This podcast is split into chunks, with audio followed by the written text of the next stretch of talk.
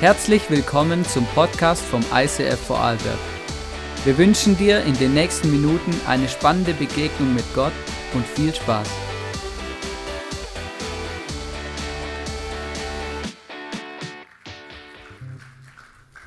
Vielleicht hast du dir schon mal die Frage gestellt, was hat sich was hat sich's auf sich mit der Bibel, mit Gottes Wort? Ist es nun Gottes Wort oder ist es einfach ein das meist kritisierte Buch? Ist es das Buch voller Wunder, wo Gott Menschen begegnet oder das Buch, das die meisten Leute in Frage stellen? Was ist es für dich und was ist es überhaupt? Wir starten dieses Jahr mit der Word-Serie und wir schauen uns bewusst die Bibel an, um zu schauen, ist es Gottes Wort und was macht es mit deinem und meinem Leben.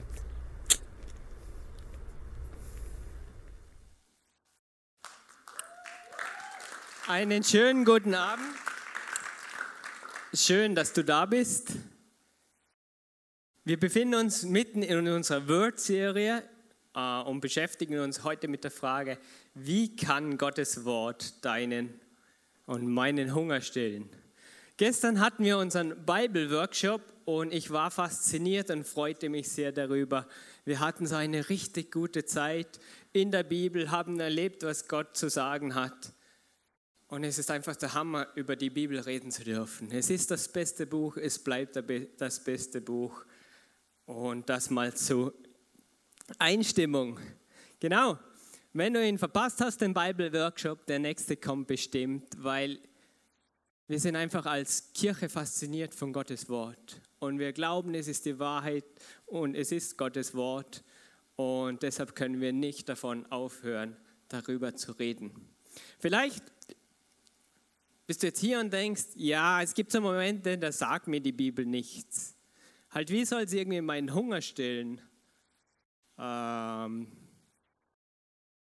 wie kann sie meinen Hunger stillen? Was soll sie überhaupt für einen Hunger stillen? Wenn ich Hunger habe, dann esse ich was. Aber es gibt auch den geistlichen Hunger. Aber vielleicht stellst du dir auch die Frage, wie kann jetzt irgendwie die Bibel meinen geistlichen Hunger stillen oder den Hunger, wo ich habe, ich will das, das und das. Es ist ein faszinierendes Buch, oder? Coole Geschichten drin und so. Aber da passieren ja Dinge, die physikalisch überhaupt nicht möglich sind. Stimmt. In der Bibel stehen viele Dinge, die wissenschaftlich nicht möglich sind. Zum Beispiel, Mose ist unterwegs mit dem ganzen Volk in der Wüste. Sie haben nichts mehr zu trinken. Gott sagt, hey Mose, schlag mit dem Stock auf den Felsen. Mose, ja klar mache ich, peng und Wasser kommt heraus. Traumhaft gutes Wasser. Wissenschaftlich nicht möglich. Aber die, die Bibel erzählt uns von einem Gott, der ein Gott der Wunder ist. Und ich glaube, Gott ist ein Gott der Wunder und steht über der Physik. Gott ist ein Gott der Wunder, er steht über der Wissenschaft. Er ist unser Schöpfer und steht über der Schöpfung. Es gibt die Geschichte von Jona überlebt im Wal, oder? Jona so im Wal drinnen, verschluckt. Die Magensäfte greifen ihn an. Und er kommt ganz wieder heraus, drei Tage und drei Nächte später. Und er kann auch noch reden und predigen und viele Menschen bekehren sich. Dann denken sich viele Leute, ja, der Jona, das ist so eine Geschichte, die ist halt erfunden. Nein, wir haben einen Gott, der Wunder tun kann. Davon spricht Gottes Wort, davon spricht die Bibel. Das Volk Israel, eine andere Geschichte, ist auf der Flucht in Ägypten, auf einmal der riesen Jordan vor ihnen. Und Gott sagt, ähm, geht durch, oder? Und als sie das Wasser berührten, ähm, gingen die Fluten auseinander. Und Gott hielt die Wellen auseinander und das ganze Volk konnte durchflüchten, bis das Wasser hinter ihnen wieder zusammenging. Ist es möglich, wissenschaftlich? Nein. Aber Gott tut Wunder und er steht darüber. Jesus wurde von einer jungen Frau geboren. Damit haben wir Menschen oft so ein Problem. Ist er überhaupt nicht möglich? Oder vielleicht hat nicht irgendwie der Josef, Maria, vielleicht ist da ein Techtelmechtel irgendwas gelaufen oder so. Hey, hast du gehört? Ja. Nein, Jesus wurde von einer Jungfrau von Maria geboren. Jesus, er lief auf dem Wasser. Jesus heilte Menschen und Jesus auferstand aus den Toten. Ich habe euch heute ein feines Brot mitgebracht, frisch vom Bäcker. Am Morgen war es frisch, aber es fühlt sich immer noch sehr bekömmlich an. Riecht auch sehr fein.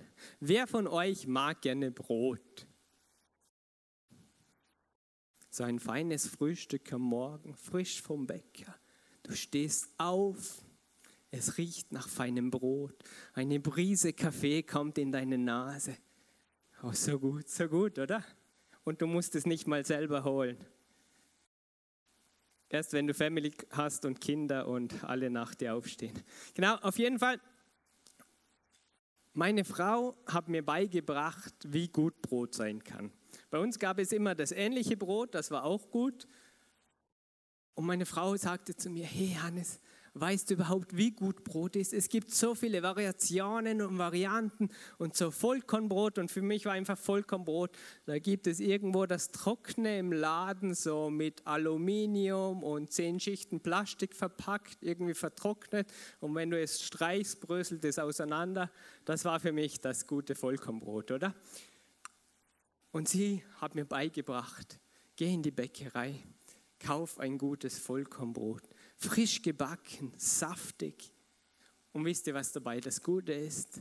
Es nährt dich noch viel besser wie jedes andere Brot und stillt deinen Hunger. Ein gutes Brot stillt deinen Hunger.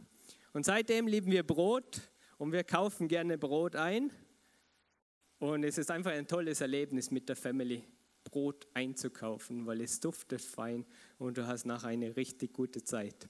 Und in der Bibel kommt das Wort Brot recht oft vor. Und es geht meistens um Versorgung. Im 2. Mose äh, redet Gott zu Mose, siehe, ich will euch Brot vom Himmel regnen lassen. Und das Volk soll hinausgehen und täglich einsammeln, was es für den Tag bedarf, dass ich es prüfe, ob es in meinem Gesetz wandle oder nicht. Stell dir mal vor, Brot fällt vom Himmel. Ich denke, es war nicht so Leibebrot, oder? Die sind ein bisschen schwer, wenn sie dir auf den Kopf fallen, sondern es war so Manna, das waren so kleinere Brotstücke und die sind auf die Erde gefallen. Was für ein Wunder, oder? Und sie, sie durften sie einsammeln und es reichte für den Tag. Manchmal war es zu viel, aber Gott sagte, hey, behaltet es nicht auf. Und er hat es extra so schlau gemacht, dass es am nächsten Tag nicht mehr gut war. Weil sie sollten in diesem Moment lernen, hey, ich stille euren Hunger und ich will euch Tag für Tag neu beweisen, dass ich der es bin, der euren Hunger stillt. Ähm, hier war die Stelle so um die, die wie sagt man da, Hunger, Körperhunger, äh, so den leibhaftigen Hunger, den man auf Brot hat, zu stillen. Und an den anderen Stellen geht es oft um das geistliche Brot, um unser Innerstes, wie wir uns fühlen, was in uns vorgeht, an was wir glauben. Und Jesus sagte mal zu seinen Jüngern in Matthäus 6, betet so, unser tägliches Brot gib uns heute. Und das ist ein Statement. Wenn du das betest, dann glaubst du nicht, dass, dass du irgendwie alles auf die Reihe bringst, sondern das ist ein Statement zu glauben.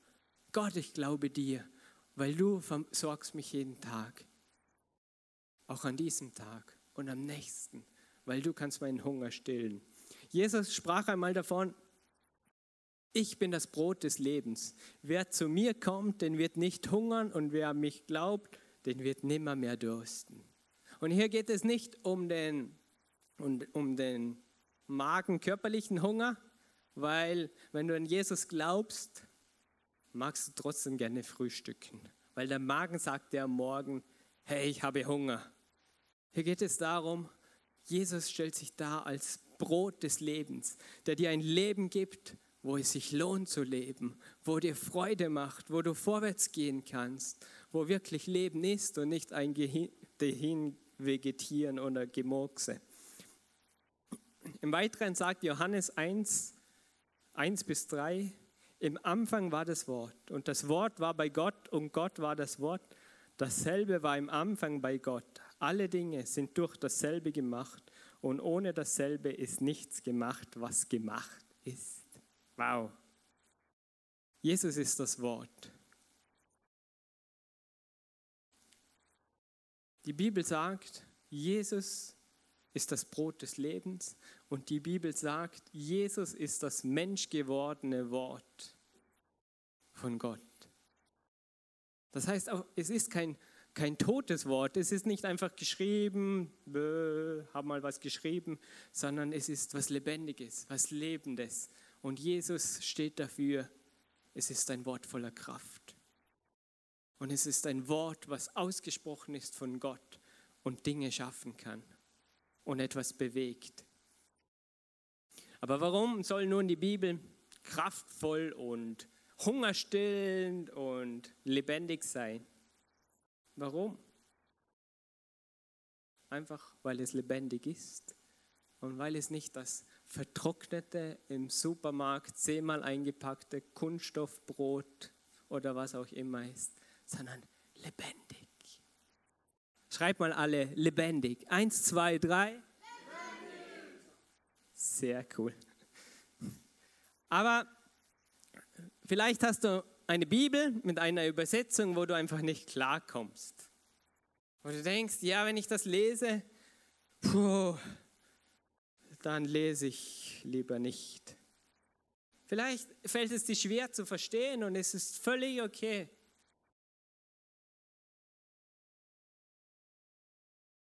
Vielleicht verstehst du dann nicht, was sagt jetzt Gott über sich oder über mich oder irgendwas. Und wie soll es dann überhaupt praktische Auswirkungen auf mein Leben haben und meinen Hunger stillen können? Und es gibt etwas, was helfen kann. Und zwar, es gibt verschiedene Bibelübersetzungen oder Übertragungen. Und da teilt man auf in die formorientierten Übersetzungen. Sie sind sehr nahe am Urtext. Das heißt, ähm, die Bibel ist in Hebräisch, Teil Aramäisch und Griechisch geschrieben. Das ist der Urtext. Und dass es Menschen wie du nicht lesen können, wurde es ins Deutsch übersetzt. Und im Formorientierten ist da die Elberfelder und Schlachter als Beispiele anzuführen. Und sie sind nah dran an Urtext, so an den Worten, so Wort für Wort übersetzt. Und vielleicht kommst du manchmal ins Stolpern, wenn du es liest, oder die Worte sind einfach etwas älter. Und manche Leute die blühen richtig auf, wenn sie das lesen, weil es, weil es ist wie ihre Sprache, wie das, wie, wow, da ist ein Wort, das hilft mir jetzt Gott besser zu verstehen, wow, das macht es richtig lebendig für mich, für mich. Und andere denken sich, ja, ist jetzt etwas schwierig, keine Ahnung, ob es bringt, das zu lesen. Deshalb gibt es auch die kommunikative Variante davon. Und der Sinn der kommunikativen Variante ist, es ist eine verständlichere, modernere Sprache wie du und ich ungefähr sprechen. Genau das ist die Hoffnung für alle, die NGÜ, das Neues Leben und die Volksbibel. Und es gibt noch weitere Versionen, das nur als Beispiele jetzt. Und als Beispiel für euch, wie das aussieht, formorientiert oder kommunikativ, habe ich euch wieder eine kleine Geschichte mitgebracht. Und zwar Verena und ich, also meine Frau und ich, wenn du uns fragst, hey Verena oder hey Hannes, wie geht es dir heute? Genau, dann können verschiedene Antworten kommen, aber wenn es ein guter Tag wird und du fragst, hey Verena, wie geht's? Wie war dein Tag? Dann kann es leicht sein, dass Verena sagt, der Tag war gut, einiges erlebt und er war gut. Punkt. Wenn du die Frage stellst, hey Hannes, wie war dein Tag? Selbe Antwort, nur anders ausgeführt. Hey, weißt du, heute Morgen bin ich aufgestanden, war etwas müde, habe gefrühstückt, Kaffee getrunken, bin zum Bus, zur Arbeit gefahren. Zwei Stunden später, ja, jetzt habe ich dich getroffen und ich hatte einen guten Tag. Versteht ihr? Es gibt formorientiert, bringt es vielleicht schnell auf den Punkt, kommunikativ redet einfach und redet und redet und kommt irgendwann auch auf den Punkt. Genau, und es gibt jetzt verschiedene Übersetzungen und die eine hilft dir vielleicht mehr als die andere, schneller zu verstehen, was da eigentlich steht. Und deshalb die Frage, welche Übersetzung liest du? Liest du etwas, wo dir weniger sagt, wo dir vielleicht später helfen kann ähm, zu verstehen, oder liest du etwas, wo direkt in dein Leben hineinsprechen kann? Und heute ist ja der Hammer, wir haben die Möglichkeit, kannst Bible Server auf Internet schauen, vier Übersetzungen nebeneinander legen und schauen, hey, welcher Übersetzungstyp hilft mir weiter? Du kannst vergleichen, was drinnen steht und sehr schnell vorwärts kommen. Aber es gibt natürlich einen Punkt, oder? Wie so oft. Und zwar die westliche Welt, wo wir ja dazu gehören. Wir lieben es, viel zu wissen. Wir stehen so richtig drauf, zu wissen und zu wissen, bis uns der Kopf platzt. Wir, wir fühlen uns wertgeschätzt, wenn wir mehr wissen wie jemand anderes über ein Thema. Wenn der eine viel weiß, dann sagt der andere noch was dazu und wir, wir stehen irgendwie drauf. So Wissen ist, Wissen ist so wichtig. Und ich denke mir zu unserem Bildungssystem, ohne jetzt jemand nach, zu nahe treten zu wollen, könnte man statt Bildungssystem mal sagen, wir haben so ein Wissenssystem. Dieses Wort würde wahrscheinlich viel besser passen. Und wir stehen darauf zu sagen, hey, come on, Wissen ist Macht. Und du brauchst auf alles eine Antwort.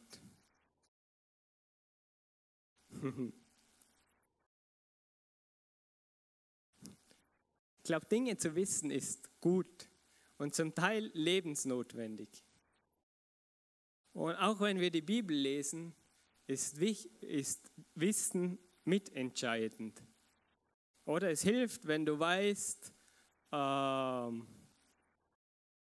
1. Mose steht am Anfang und nicht am Ende der Bibel, wenn du es suchst. Es hilft, einige Worte zu wissen. Es hilft, ein paar Zusammenhänge zu wissen. Aber am Schluss kann es sein, dass sich nur das Wissen nicht weiterbringt, bis wir lernen, die Dinge zu verstehen. Und Bildung heißt am Schluss nicht, sich Wissen anzuhäufen, bis dir der Kopf platzt, sondern das Wissen verstehen zu lernen und wenn es gut ist, praktische Schlüsse daraus zu ziehen, oder? Wissen ist einfach so theoretisch, aber wenn du es verstehst, dann machst du es auch. Das betrifft Mathe lernen, das betrifft Kinder zu erziehen, das betrifft früh genug aufzustehen, damit du den Bus nicht verpasst und so weiter.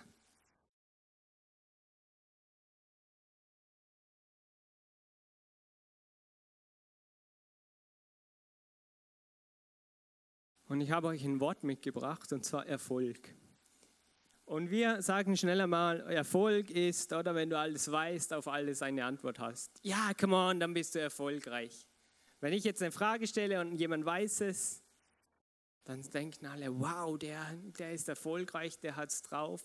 Vielleicht hat es die Person wirklich drauf, aber in der Bibel, die redet anders von Erfolg.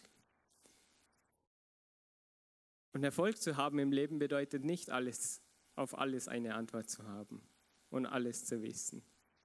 Und in 1. Mose 39 lesen wir, der Verwalter brauchte sich um nichts mehr zu kümmern. Er vertraute Josef völlig, weil er sah, dass der Herr ihm half und ihm Erfolg schenkte. Und Jesus, äh, Josef war hier in einer Situation, dass er kurz zuvor noch im Gefängnis saß, ohne dass er was falsch gemacht hatte. Und auf einmal wurde er immer mehr zum Verwalter, bis er irgendwann der zweithöchste nach dem Pharao war. Und und der, der ihn anleitete, der Verwalter, er vertraute diesem Josef. Warum vertraute er? Weil er sah, dass Gott mit ihm war. Weil er sah, er ist erfolgreich. Und das griechische Wort für Erfolg haben meint, auf dem Weg zu helfen. Dieser Verwalter hat gesehen, hey, der Josef macht nicht einfach alles gut, sondern er hat gesehen, Gott ist mit ihm auf dem Weg. Das hebräische Wort für Erfolg haben meint, vorwärtsgehen, einen Prozess zu durchlaufen. Das heißt, Erfolg im biblischen Sinne ist, Gott durchläuft mit dir einen Prozess. Und Erfolg in der Bibel ist, Gott läuft mit dir und Menschen erkennen an deinem Leben, dass Gott gut ist und dass Gott bei dir ist. Das beschreibt die Bibel als Erfolg. Bei der Vorbereitung diese Woche zum Bible Workshop ist mir eine Geschichte ganz neu eingefahren und zwar die von Abraham. Und Abraham ähm, kannte Gott zuerst nicht, bis sich Gott ihm vorstellte und sagte, geh dort und dorthin. Und auf jeden Fall schlossen Gott und Abraham einen Bund. Und Gott zählte so viele Segnungen über Abraham auf. Er versprach ihm, hey, von dir wird eine Riesennation abstammen. Hey, du wirst Nachkommen haben wie Sterne am Himmel. Hey, ich werde dich segnen, du wirst immer genug haben.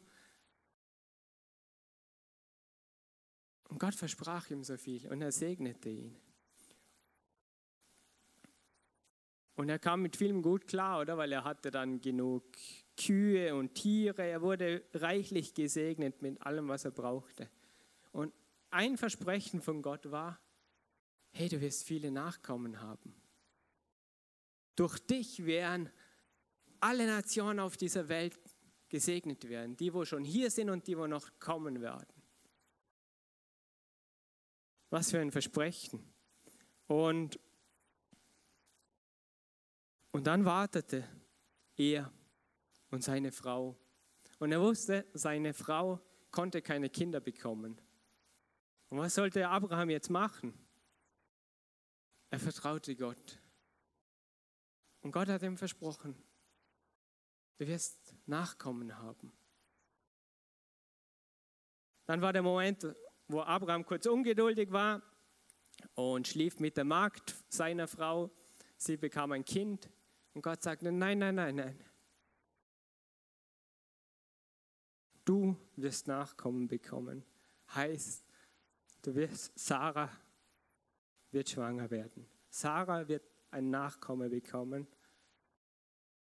Und irgendwie war in diesem Moment die ganze Geschichte von Gott in Gefahr, der ganze Plan. Weil zu Adam und Eva am Anfang sagte Gott, hey, einer eurer Nachkommen, eurer Linie wird kommen und es wieder möglich machen, dass Gott und Mensch Beziehung haben kann. Und Abraham war in dieser Linie drinnen und es war entscheidend, dass Abraham einen Nachkomme bekommt. Sonst war vorbei.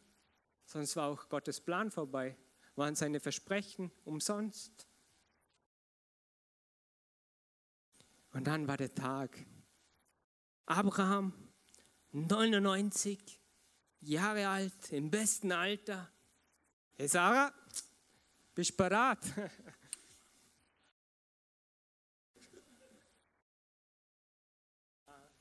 Ja, auf jeden Fall, Sarah bekommt neun Monate später ein Baby. Genau. Und der Isaac kam zur Welt. Und sie freuten sich. Ja, Gottes Versprechen gehen auf, auch wenn es manchmal länger braucht.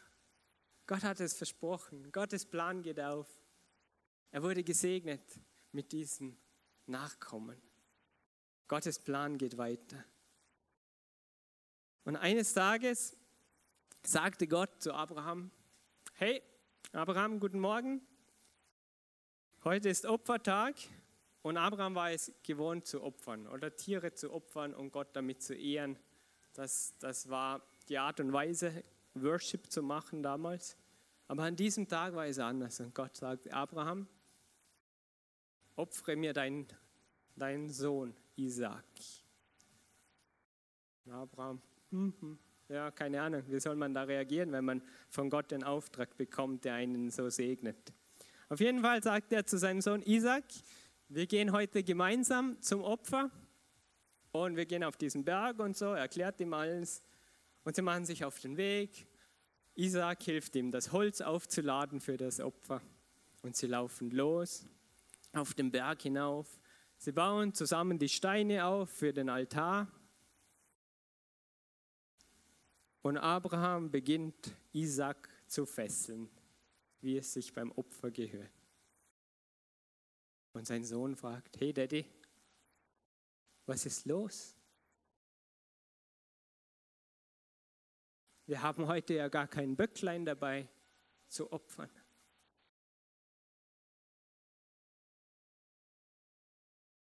Abraham sagte wohl nichts, aber auf einmal, Mäh, Mäh. Abraham dreht sich um und sieht hinter sich einen kleinen Bock, der sich verfangen hatte. Und Gott sprach zu ihm, hey, nimm, nimm diesen Bock, er ist bereit für das Opfer. Und so opferten Isaac und Abraham gemeinsam als Vater und Sohn das Böcklein und worshipten damit Gott. Bei den Versprechen, die Gott Abraham gab, übernahm Gott die volle Verantwortung. Komplett. Ich segne dich, ich segne dich, ich segne dich, ich bin für dich, ich verspreche dir. Kam alles von Gott.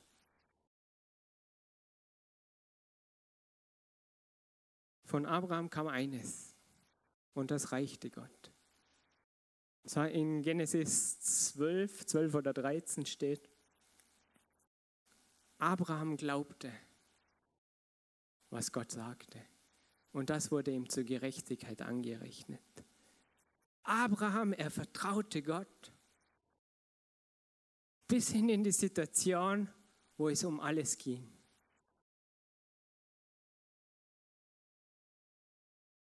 Und an dieser Situation merkt man, dass Abraham wusste, ich glaube an diesen Gott. Und selbst wenn Isaac sterben würde, ich glaube an diesen Gott, weil er hat mir Nachkommen versprochen und er hat versprochen, dass es so viele sind wie Sterne am Himmel und dass es weit hinausgeht in alle Nationen. Und wenn das Gott verspricht, dann ist er auch so groß, wenn er Isaac fordert, dass er Isaac auch wieder zum Leben bringen kann.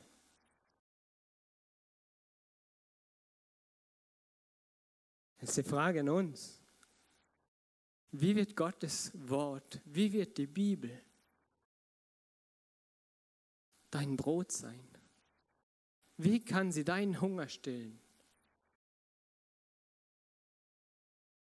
Es ist nichts Neues. Mach's wie Abraham. Abraham sagte eines, ich glaube dir. Gott, ich vertraue dir. Ich halte mich an dir fest. Dann hat Gott oder Gottes Wort die Möglichkeit, deinen Hunger zu stillen. Wenn du reinschaust und weißt, das ist Gottes Wort, und ich vertraue darauf, dass es Gottes Wort ist. Jedes einzelne Wort, was drinnen steht. Jedes Wunder, was drinnen steht, als Wunder zu deklarieren. Alles, was dir komisch vorkommt und du vielleicht nicht mal beantworten kannst und dich fragst, hä, warum jetzt das? Das frage ich mich manchmal, wenn ich die Bibel lese, weil manche Dinge drin stehen, die ich nicht kapiere. Aber dass es meinen Hunger stillt, ist dann zu sagen, Gott, ich vertraue dir ich halte mich an dir fest. Und wenn ich das verstehen muss, dann sag du mir, was es heißt. Und wenn nicht, dann nicht. Ich glaube dir, Gott. Ich glaube dir. Aber es gibt natürlich, mal zumindest in meinem Leben, in deinem vielleicht, vielleicht nicht, Zweifel im Leben. So menschliches Dings, vielleicht auch nur meins. Kann man denn ganz so ganz dran glauben, oder? So im Alltag und du betest für ein Wunder, passiert es, passiert es nicht? Oder ist die Bibel jetzt wahr, ist sie nicht wahr? Keine Ahnung, irgendwie, irgendwie kommt dann auf einmal so wie ein Angriff oder die Frage auf, hält es wirklich stand in allen meinen Lebenssituationen?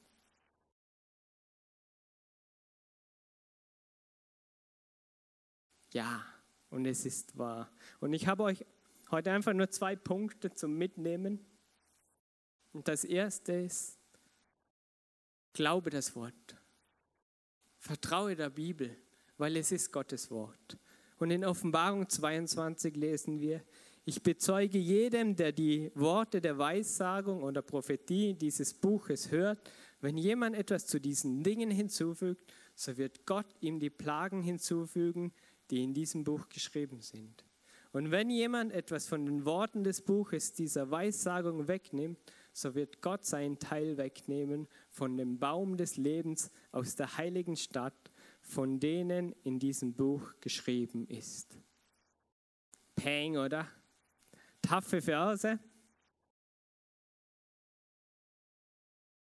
Aber für mich waren sie ermutigend. Weil diese Verse sagen zugleich aus, hey, Gott schaut schon auf sein Wort. Gott schaut, dass sein Wort sein Wort bleibt. Und die Menschen, die es ins Deutsch übersetzt haben, sind sich bewusst,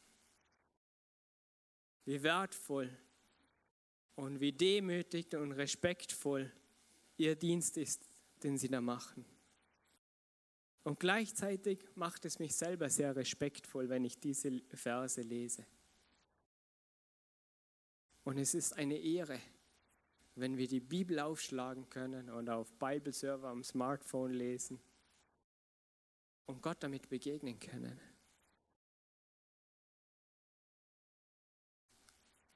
Glaube das Wort und das zweite ist, deklariere das Wort, sprich es aus, lass es raus. In Johannes 6 lesen wir, es ist der Geist, der Geist Gottes, der lebendig macht. Das Fleisch hat keine Macht. Die Worte aber, die ich euch gesagt habe, sind Geist und Leben. Wenn Gottes Wort ausgesprochen wird, dann ist es Gottes Wort. Und es hat Kraft, es hat Power, es bringt etwas in Bewegung. Und es sind dann nicht mehr meine Worte. Und manchmal sind es einfach einzelne Verse, die einen durch verschiedene Seasons des Lebens bringen. Mir zum Beispiel sind zwei Verse persönlich sehr wichtig geworden. Als ich noch jung erwachsen gewesen bin, ein paar Jahre her, jetzt bin ich ein bisschen, äh, keine Ahnung, erwachsener. Auf jeden Fall hatte ich eine Zeit, wo Nehemia 10, Vers, stimmt jetzt 8, Vers 10, sei nicht bekümmert, denn die Freude am Herrn ist deine Stärke. Ich nahm diesen Vers mit, er ploppte überall auf. Ich bekam Karten, wo dieser Vers drauf stand. Dieser Vers war so präsent für mich in einer gewissen Zeit. Und ich ging spazieren mit diesem Vers. Und ich sprach diesen Vers aus über meinem Leben. Manchmal fiel mir beim Gebet nichts ein, aber dieser Vers. Und dieser Vers war für mich in diesem Moment größer, weil dieser Vers ist Gottes Wort und nicht meine Worte. Und Gottes Wort ist größer als meine Worte. Eine andere Season in meinem Leben war, würde mir Römer 8, 28 und die Verse ringsum sehr wichtig. Und es war eine Zeit, die nicht immer so easy war, aber ich ging mit diesem Vers spazieren.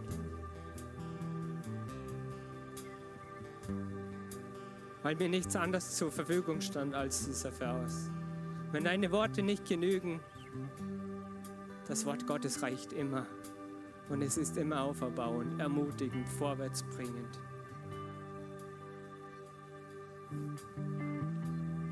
Proklamiere das Wort Gottes. Sprich es aus über dein Leben und Leben von anderen. Und es wird was bewirken. Wir werden nun auch gemeinsam Gottes Wort deklarieren, proklamieren, indem wir einen Song gemeinsam singen. Und manche Songs sind einfach Statements über dein und mein Leben. Und gute Worship-Songs, die meisten oder fast alle, ich hoffe alle, haben mit der Bibel zu tun. Und es kommt die Bibel darin vor. Und du betest mit biblischen Worten und nicht mit deinen. Wir singen jetzt gemeinsam Another in the Fire. Und ich nehme euch kurz mit in den Text hinein. Es gibt eine Gnade, wenn das Herz unter Beschutz steht, ein anderer Weg. Wenn sich Wände schließen und wenn ich mir den Raum, wenn ich den Raum dazwischen anschaue, wo ich war und diese Rechnung, ich weiß, ich werde niemals allein sein. Da war noch einer im Feuer, neben mir stehend. Es bezieht sich auf die Stelle von Daniel und seinen Freunden, als sie im Feuer waren. Und jemand stand bei ihnen und sie überlebten es. Da war noch einer im Wasser, die Meere zurückhalten. Und sollte ich mich jemals daran erinnern müssen, davon, wie ich befreit worden bin. Da ist zum einen der Petrus, der auf dem Wasser zu Jesus lief, auf die Wellen sah, zweifelte und fast unterging. Und Jesus nahm seine Hand und zog ihn wieder heraus. Zum anderen das Volk Israel, das flüchtete vor den Ägyptern. Und Gott hielt den Jordan auseinander, bis sie durch waren und gerettet waren. Es gibt ein Kreuz, das die Last trägt, wo ein anderer für mich gestorben ist. Jesus selbst kommt in diesem Song vor. Da ist noch einer im Feuer. Alle meine Schulden sind tot unter dem Wasser. Wieder der Daniel. Ich bin kein Sklave mehr für meine Sünde. Paulus im Römerbrief. Und sollte ich in den Raum dazwischen hineinfallen,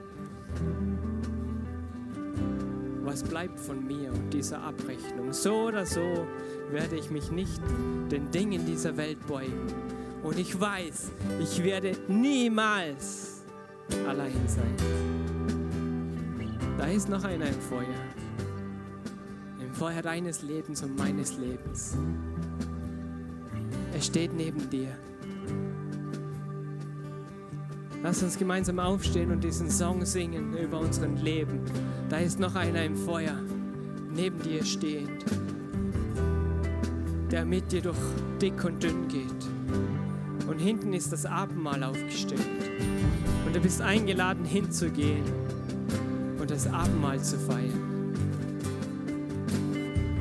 Weil Jesus ist das Brot des Lebens. Er ist der, der dich versorgt, der deinen Hunger stillt dich über alles liebt.